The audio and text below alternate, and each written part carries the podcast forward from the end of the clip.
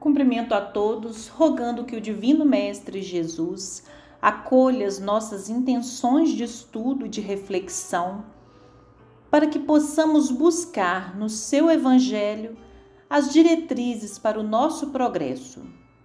Rogamos também por todos os nossos irmãos e humanidade, rogamos pela paz, rogamos também pelo estabelecimento da saúde física e espiritual de todos nós. Que assim seja. Dando continuidade às bem-aventuranças à luz da doutrina espírita, Vamos estudar hoje um novo degrau para as Beatitudes, tendo como base o capítulo 9 em O Evangelho segundo o Espiritismo. Bem-aventurados os que são brandos e pacíficos, que tem como premissa a passagem evangélica narrada por Mateus, capítulo 5, versículos 5, 9, 21 e 22. Os textos evangélicos mencionados dizem assim: Bem-aventurados os brandos, porque possuirão a terra. Bem-aventurados os pacíficos, porque serão chamados filhos de Deus. Sabeis que foi dito aos antigos: Não matareis, e quem quer que mate merecerá condenação pelo juízo. Eu, porém, vos digo que quem quer que se puser em cólera contra seu irmão, merecerá ser condenado no juízo. Que aquele que disser ao seu irmão, raca, merecerá ser condenado pelo conselho. E aquele que se lhe disser, és louco, merecerá ser condenado ao fogo do inferno.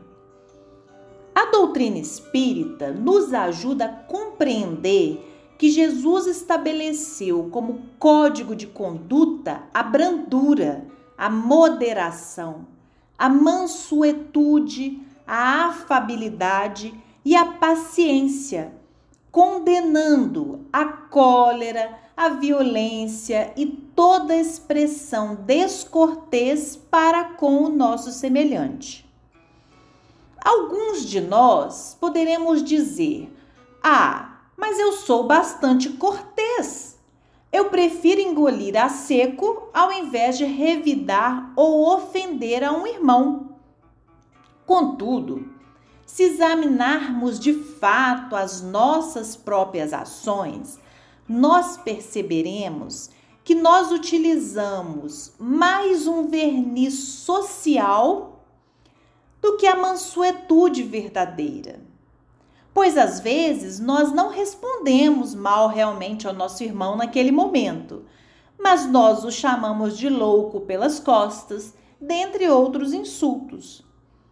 Isso aponta que nós não adquirimos de fato a mansuetude, porque se não nos incomodasse, nós nem lembraríamos de determinados episódios, tampouco nós teríamos pensamentos ou palavras contrárias para com aquele irmão. Nós também podemos confundir a mansuetude com apatia, ou seja, é como se eu ignorasse os problemas do mundo material e assim me fizesse, me reconhecesse como uma pessoa branda. Esta atitude também não adianta para o meu progresso próprio. A gente pode discordar de uma pessoa, a gente pode se posicionar, né? Aliás, a gente deve se posicionar a situações contrárias, antiéticas. Contudo, a forma de discordar, a forma de se posicionar, é que Jesus fala que a gente precisa usar a máxima que é a brandura. Em O Evangelho segundo o Espiritismo, neste capítulo 9, item 6, que trata da afabilidade da doçura, o espírito Lázaro diz assim: Quantos há cuja fingida bonomia não passa de máscara para o exterior, de uma roupagem cujo talhe primoroso dissimula as deformidades interiores? O mundo está cheio destas criaturas que têm nos lábios o sorriso e no coração o veneno, que são brandas desde que nada as agaste, mas que mordem a menor contrariedade, cuja língua, de ouro quando falam pela frente, se muda em dardo peçonhento quando estão por detrás. Não basta que dos lábios manem leite e mel, se o coração de modo algum lhes está associado. Só há hipocrisia. Também o evangelista João, no capítulo 1, versículo 5, narra que a luz brilhou nas trevas e as trevas não a compreenderam. Emmanuel, na obra O Consolador, questão 308, explica que a lição do Senhor permanece incompreendida para a maioria dos corações que persistem em não ver a luz, fugindo à verdade. Esta é a nossa posição, muitas vezes, com relação à brandura e à mansuetude. Nós estamos acostumados a usar tanto verniz social ou não nos envolver com as coisas para evitar problemas, porque a gente não sabe se colocar com, com brandura, com mansuetude, e aí a gente é, não vê, não compreende a luz, porque a gente está nas trevas. E assim é como Emmanuel disse: a lição de Jesus permanece incompreendida para a maioria dos corações por isso é que nós precisamos revisitar, refletir muitas vezes sobre o ensinamento de Jesus, ler o Evangelho segundo o Espiritismo várias vezes, pensar comedidamente, paulatinamente, passo a passo sobre aquilo que a gente está lendo.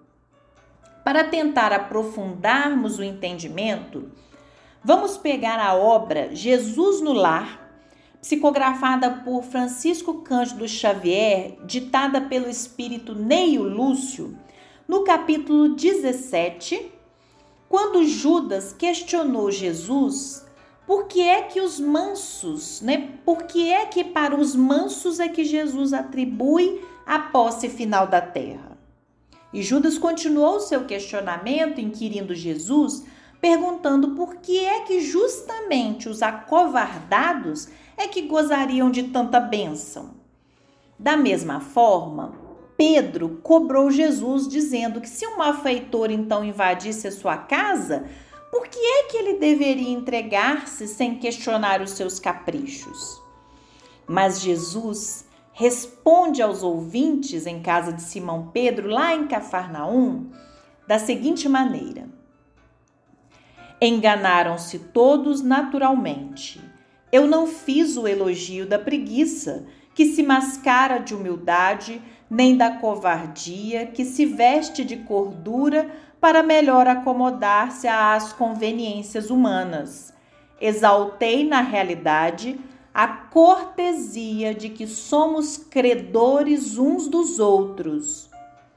Bem-aventurados os homens de trato ameno, que sabem usar a energia construtiva entre o gesto de bondade e o verbo da compreensão.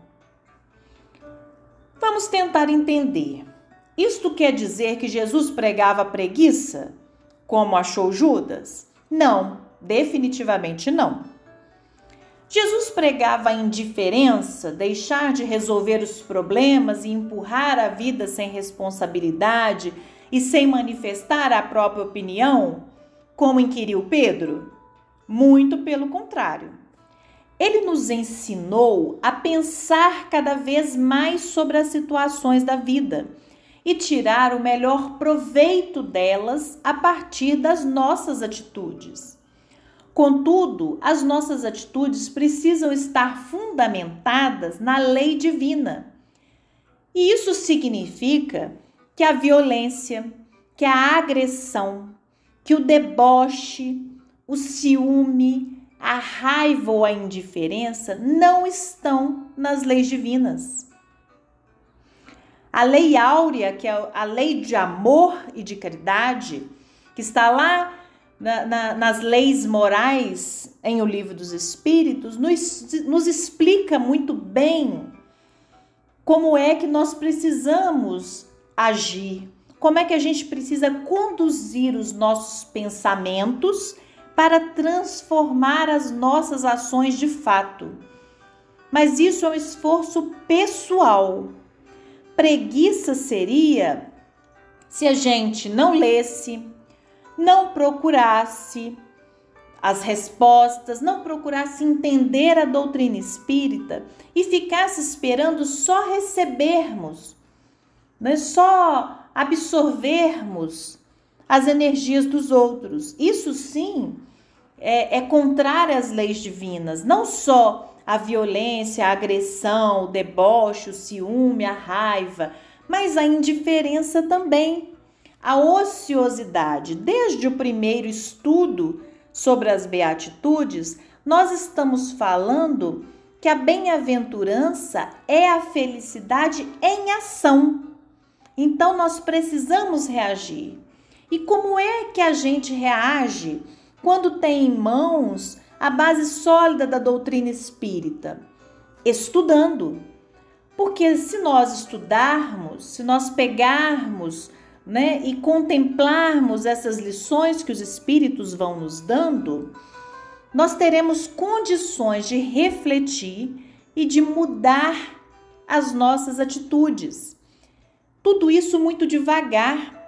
E quando nós não mudarmos e agirmos de forma incorreta, nós já falamos isso aqui em estudos anteriores, que aquela ação intolerante, aquela ação incorreta, a ação orgulhosa, ela vai nos incomodar por dentro.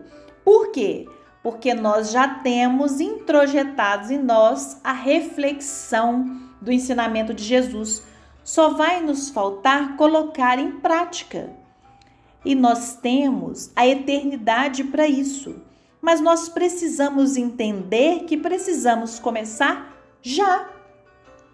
Se não queremos ser tratados com estes parâmetros da violência, né, da raiva, também não podemos executar para com os nossos irmãos. E se porventura a gente não se importa com os maus modos dos outros para conosco, isso também não nos dá o direito de reproduzirmos a violência, a raiva, só porque somos tratados desta maneira a cada um segundo suas próprias obras, conforme disse Paulo em Romanos capítulo 2. Agora que nós já compreendemos o que significa a brandura e a mansuetude e o que Jesus espera de nós, vamos pensar como alcançar esta beatitude da mansuetude? Nós podemos dizer que esta beatitude é bastante custosa de ser executada. Por quê? Porque nós vivemos em um mundo cada dia mais agitado, onde as pessoas se comunicam de forma cada vez mais violenta, irônica, debochada, agressiva. E estes comportamentos, às vezes, tem se expandido para a violência física, para a violência verbal, sobretudo violência pelas redes sociais, que disseminam depois pelas ruas. Vamos observar o nosso dia a dia, as nossas dificuldades de dialogar, as nossas dificuldades de conviver as dificuldades de relacionamento e de diálogo dos nossos governantes, os descompassos que as atitudes e as falas sem moderação têm causado, como a nossa falta de mansuetude tem contribuído para a agitação do nosso contexto ao nosso redor. Eu não estou dizendo isso está com base em Jesus, né? que devemos ser hipócritas ou preguiçosos, mas que, independentemente da situação, o uso do trato ameno e o uso da energia construtiva com gestos de bondade, verbos de compreensão, precisam ser os nossos norteadores. Podemos discordar sem querer mudar o outro, sem gritar com o outro, sem ser debochado ou irônico, sem maltratar ou desdizer o outro. E como fazer isso? Em O Evangelho segundo o Espiritismo, no item 7, um espírito amigo nos fala da paciência. Vamos dar uma atenção mais profunda ao que nos diz a codificação espírita? Vamos ler com mais calma, vamos refletir nas palavras e nos ensinamentos que estes espíritos se dispuseram a nos oferecer? Se fizermos uma leitura seguida de uma reflexão diária, não precisa ser nada demorado a leitura de um item do Evangelho segundo o Espiritismo e a reflexão sobre ele, veremos que nós utilizamos muito pouco os ensinamentos doutrinários com base em Jesus. Porque se utilizássemos, nós veríamos que nós não precisamos desesperar quando um problema nos assola. Que aquilo que o outro faz hoje podemos já ter feito em vidas anteriores, então não precisamos tentar corrigir o outro à força. Que para além da mediunidade, a doutrina espírita trabalha o que há de mais precioso, que é o entendimento e a aplicação das leis divinas. Que ela é um bálsamo para as nossas dores e a esperança no porvir, que não nos permite ficar paralisados e sim buscarmos, por meio do nosso próprio esforço, a mudança pessoal. E só a partir da mudança pessoal é que nós vamos conseguir melhorar o mundo ao nosso redor. Eu vou ler apenas um trecho deste item do capítulo 9, mas eu gostaria que todos vocês pegassem este capítulo e se demorassem nele por alguns dias refletindo bastante nas próprias ações, planejando mudanças, talvez até escrevendo metas de mudança e executando bem devagar, passo a passo, os planos de reforma interior, onde não cabe desespero, não cabe desperdício de tempo com destemperos e rusgas, né? mas ao mesmo tempo permite o exercício da reflexão e do pensar antes de agir para escolher a paciência ao invés da ira. Vamos lá. No item 7, um espírito amigo nos diz que a paciência também é uma caridade e deveis praticar a lei de caridade ensinada pelo Cristo enviado por Deus. Ele diz ainda que a caridade, que consiste na esmola dada aos pobres, é a mais fácil de todas.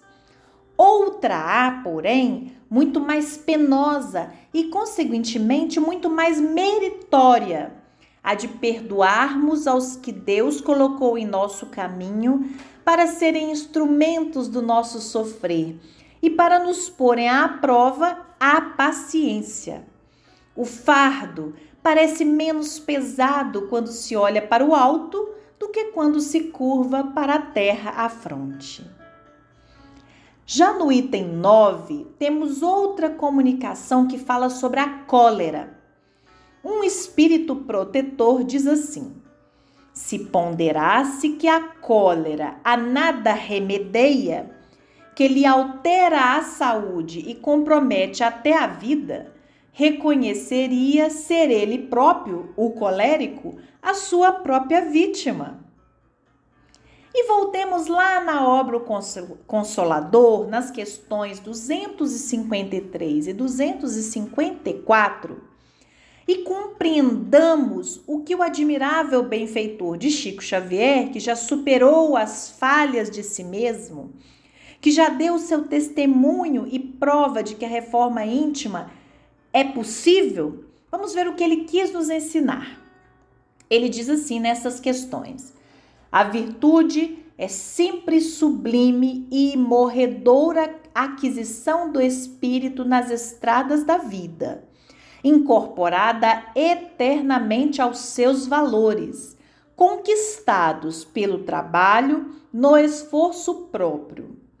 Por conseguinte, o benfeitor explica que a verdadeira paciência é sempre uma exteriorização da alma que realizou muito amor em si mesma, para dá-lo a outrem na exemplificação.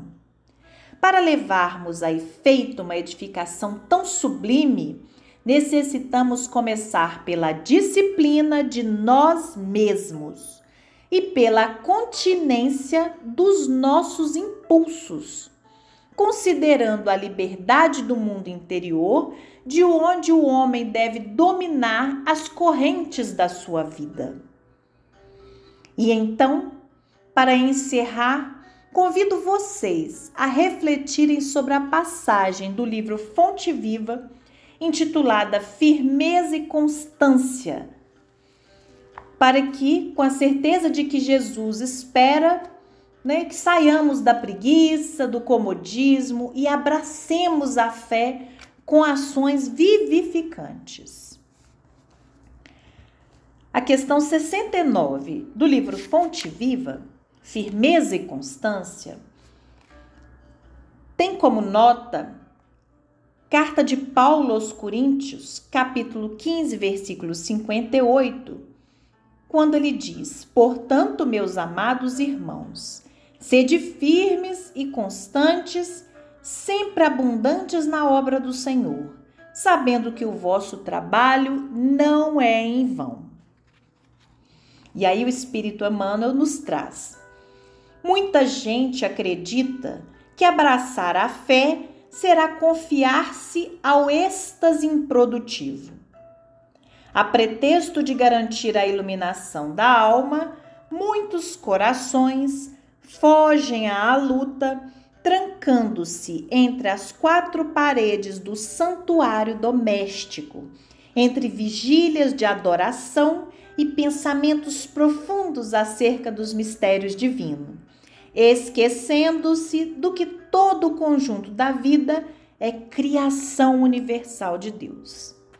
Fé representa visão. Visão é conhecimento e capacidade de auxiliar. Quem penetrou a terra espiritual da verdade encontrou o trabalho por graça maior. O Senhor e os discípulos não viveram apenas na contemplação. Oravam sim, porque ninguém pode sustentar-se sem o banho interior de silêncio, restaurando as próprias forças nas correntes superiores de energia sublime que fluem dos mananciais celestes.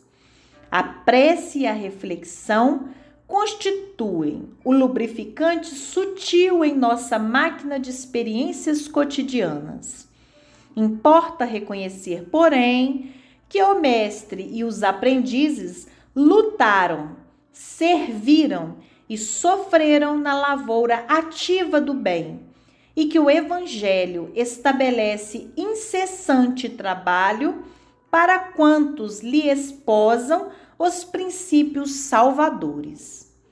Aceitar o cristianismo é renovar-se para as alturas e só o clima do serviço consegue reestruturar o espírito e santificar-lhe o destino. Paulo de Tarso, invariavelmente peremptório nas advertências e avisos, escrevendo aos Coríntios, encareceu a necessidade de nossa firmeza e nossa constância nas tarefas de elevação, para que sejamos abundantes em ações nobres com o Senhor.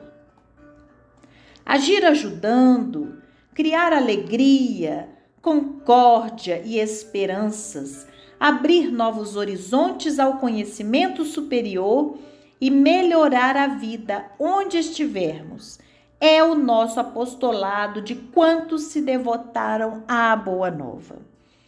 Procuremos as águas vivas da prece para lenir o coração, mas não nos esqueçamos de acionar os nossos sentimentos raciocínios e braços no progresso e no aperfeiçoamento de nós mesmos, no progresso e no aperfeiçoamento de todos e de tudo, compreendendo que Jesus reclama obreiros diligentes para a edificação do seu reino em toda a terra.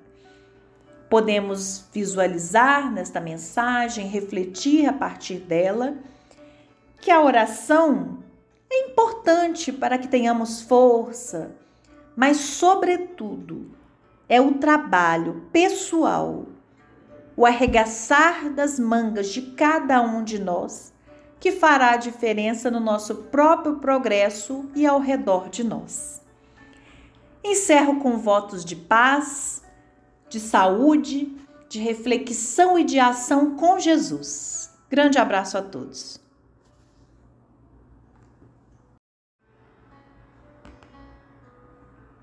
Cumprimento a todos, rogando que o Divino Mestre Jesus acolha as nossas intenções de estudo e de reflexão, para que possamos buscar no seu Evangelho as diretrizes para o nosso progresso. Rogamos também por todos os nossos irmãos em humanidade, rogamos pela paz Rogamos também pelo estabelecimento da saúde física e espiritual de todos nós. Que assim seja.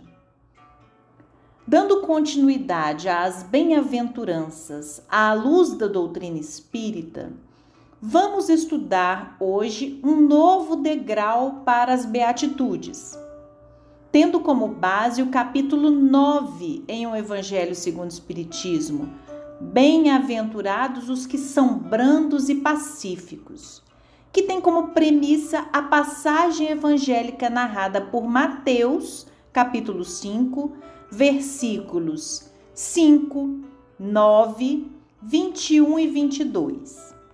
Os textos evangélicos mencionados dizem assim: Bem-aventurados os brandos, porque possuirão a terra. Bem-aventurados os pacíficos, porque serão chamados filhos de Deus.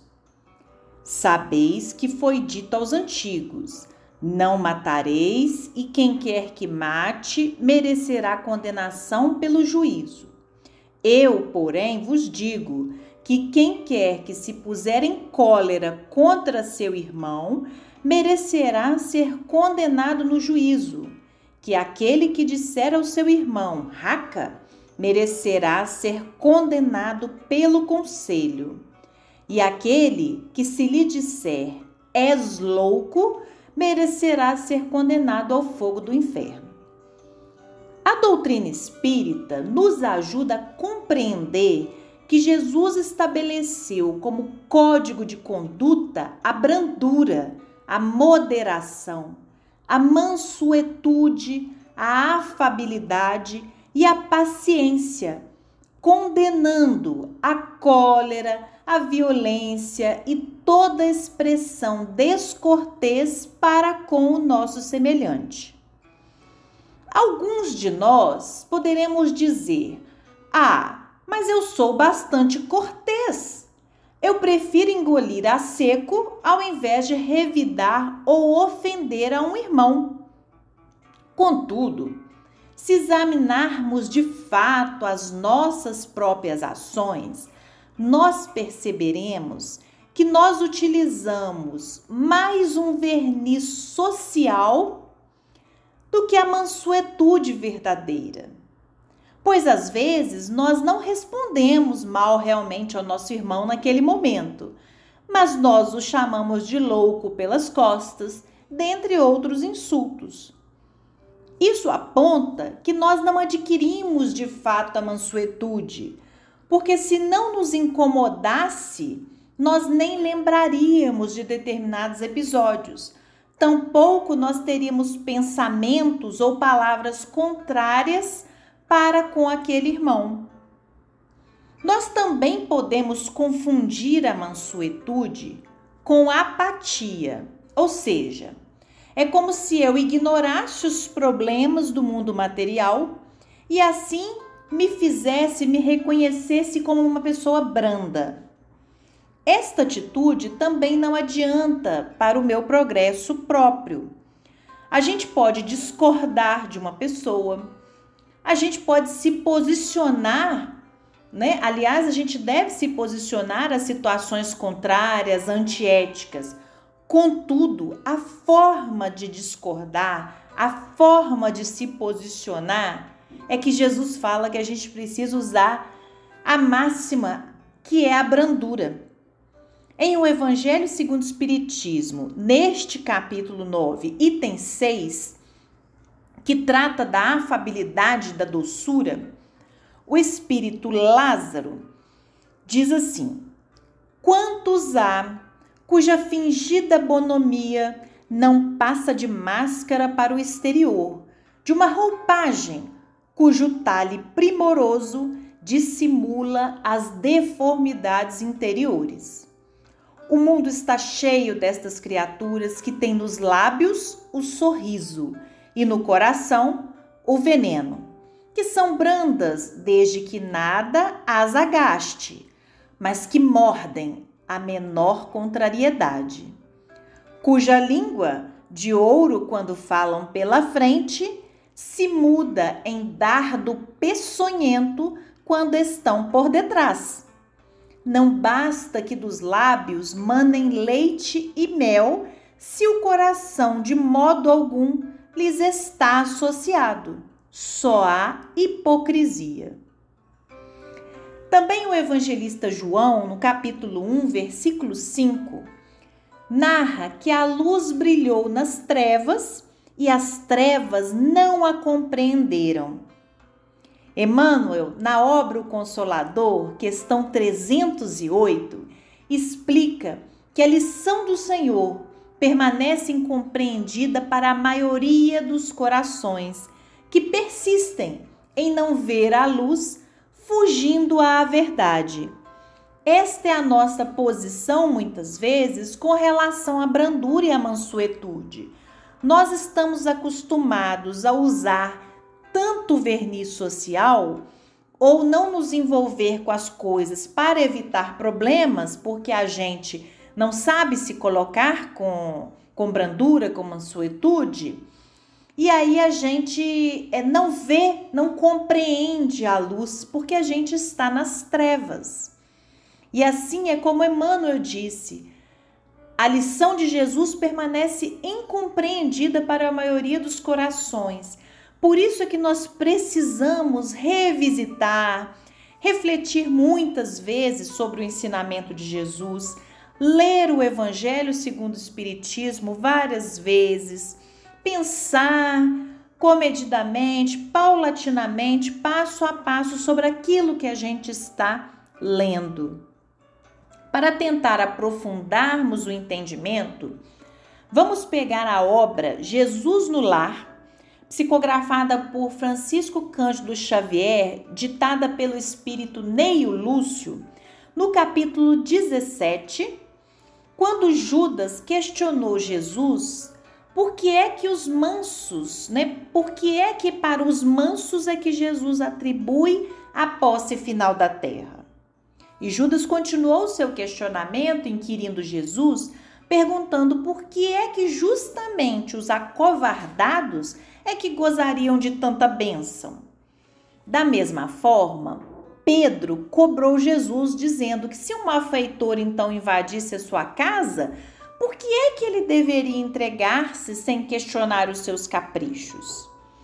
Mas Jesus responde aos ouvintes em casa de Simão Pedro, lá em Cafarnaum, da seguinte maneira: Enganaram-se todos naturalmente.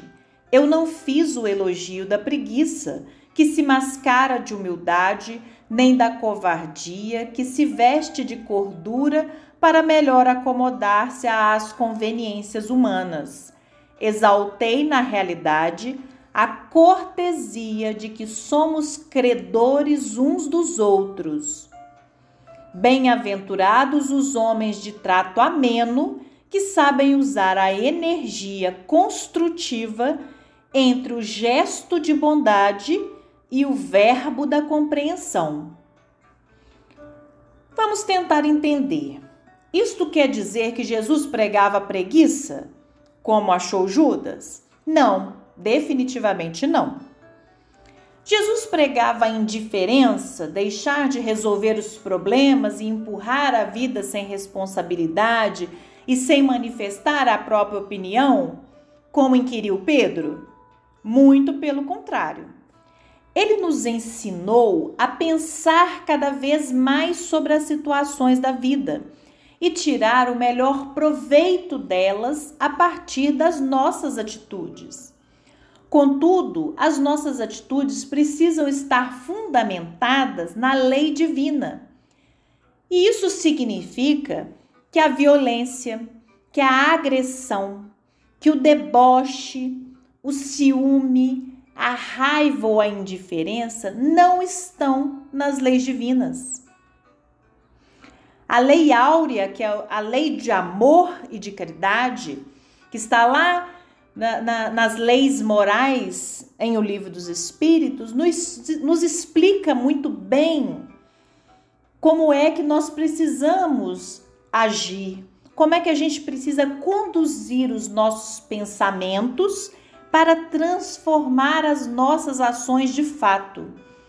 Mas isso é um esforço pessoal.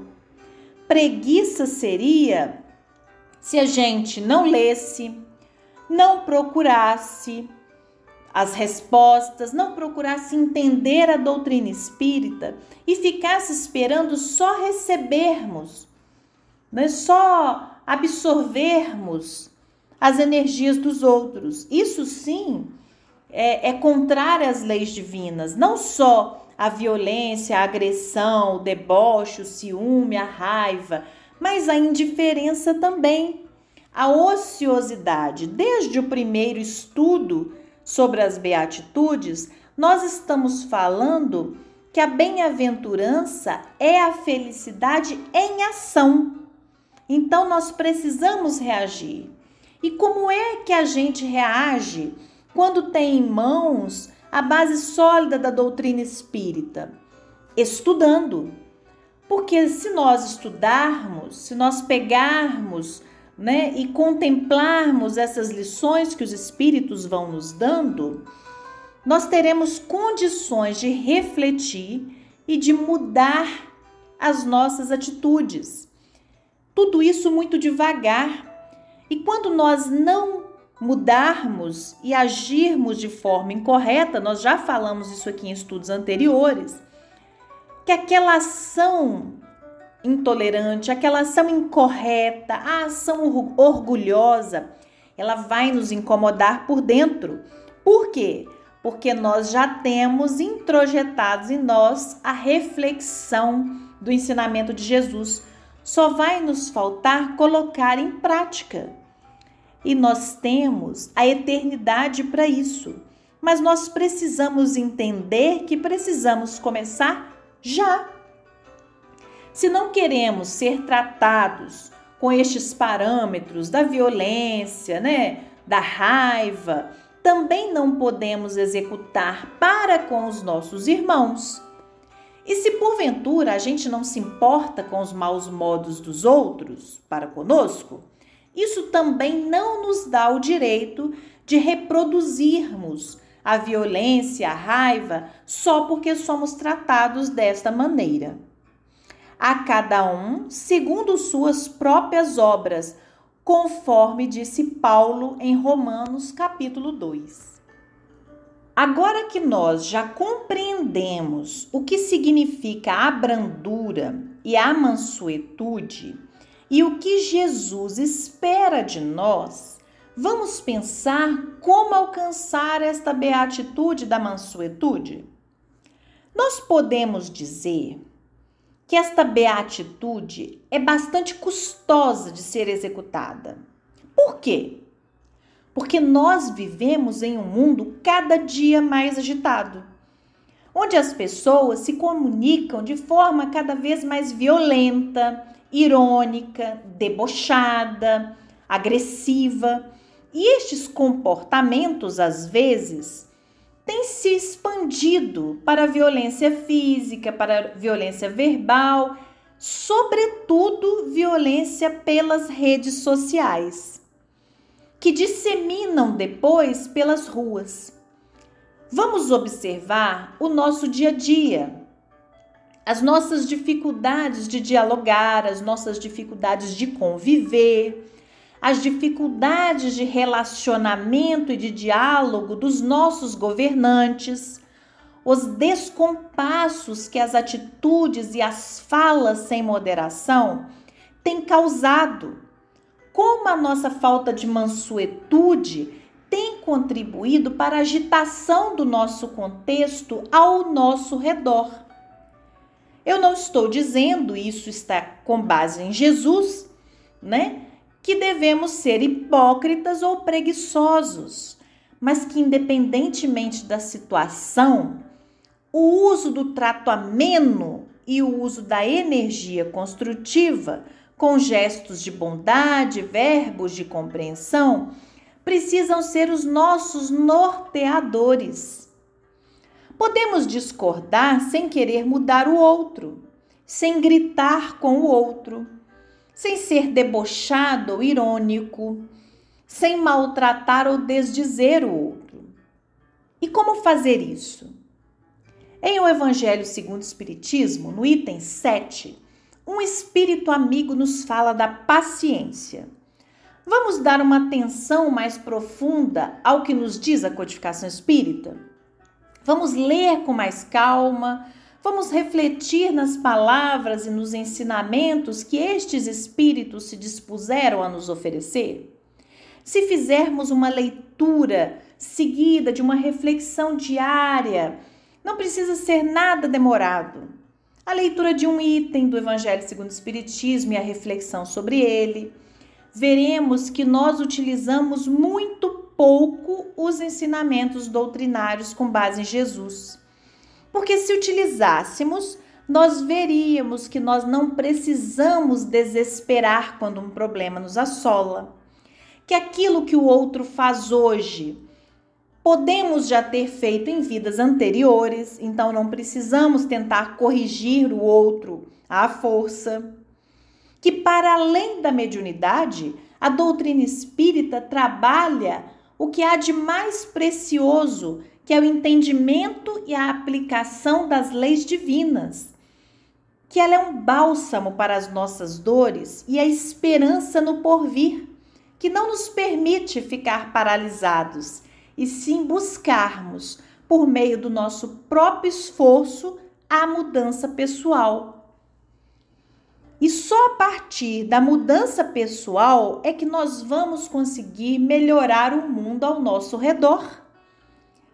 Eu vou ler apenas um trecho deste item do capítulo 9, mas eu gostaria que todos vocês pegassem este capítulo e se demorassem nele por alguns dias refletindo bastante nas próprias ações, planejando mudanças, talvez até escrevendo metas de mudança e executando bem devagar, passo a passo, os planos de reforma interior, onde não cabe desespero, não cabe desperdício de tempo com destemperos e rusgas, né? mas ao mesmo tempo permite o exercício da reflexão e do pensar antes de agir para escolher a paciência ao invés da ira. Vamos lá. No item 7, um espírito amigo nos diz que a paciência também é uma caridade e deveis praticar a lei de caridade ensinada pelo Cristo enviado por Deus. Ele diz ainda que a caridade, que consiste na esmola dada aos pobres, é a mais fácil de todas. Outra há, porém, muito mais penosa e, consequentemente, muito mais meritória, a de perdoarmos aos que Deus colocou em nosso caminho para serem instrumentos do nosso sofrer e para nos porem à prova a paciência. O fardo parece menos pesado quando se olha para o alto do que quando se curva para a terra à fronte. Já no item 9, temos outra comunicação que fala sobre a cólera. Um espírito protetor diz assim: Se ponderasse que a cólera a nada remedeia, que lhe altera a saúde e compromete até a vida, reconheceria ser ele próprio, o colérico, a sua própria vítima. E voltemos lá na obra O Consolador, nas questões 253 e 254, e compreendamos o que o admirável benfeitor de Chico Xavier, que já superou as falhas de si mesmo, que já deu seu testemunho e prova de que a reforma íntima é possível, vamos ver o que ele quis nos ensinar. Ele diz assim nessas questões: a virtude é sempre sublime e morredoura aquisição do espírito nas estradas da vida, incorporada eternamente aos seus valores, conquistados pelo trabalho no esforço próprio. Por conseguinte, o benfeitor explica que a verdadeira paciência é sempre uma exteriorização da alma que realizou muito amor em si mesma, para dá-lo a outrem na exemplificação.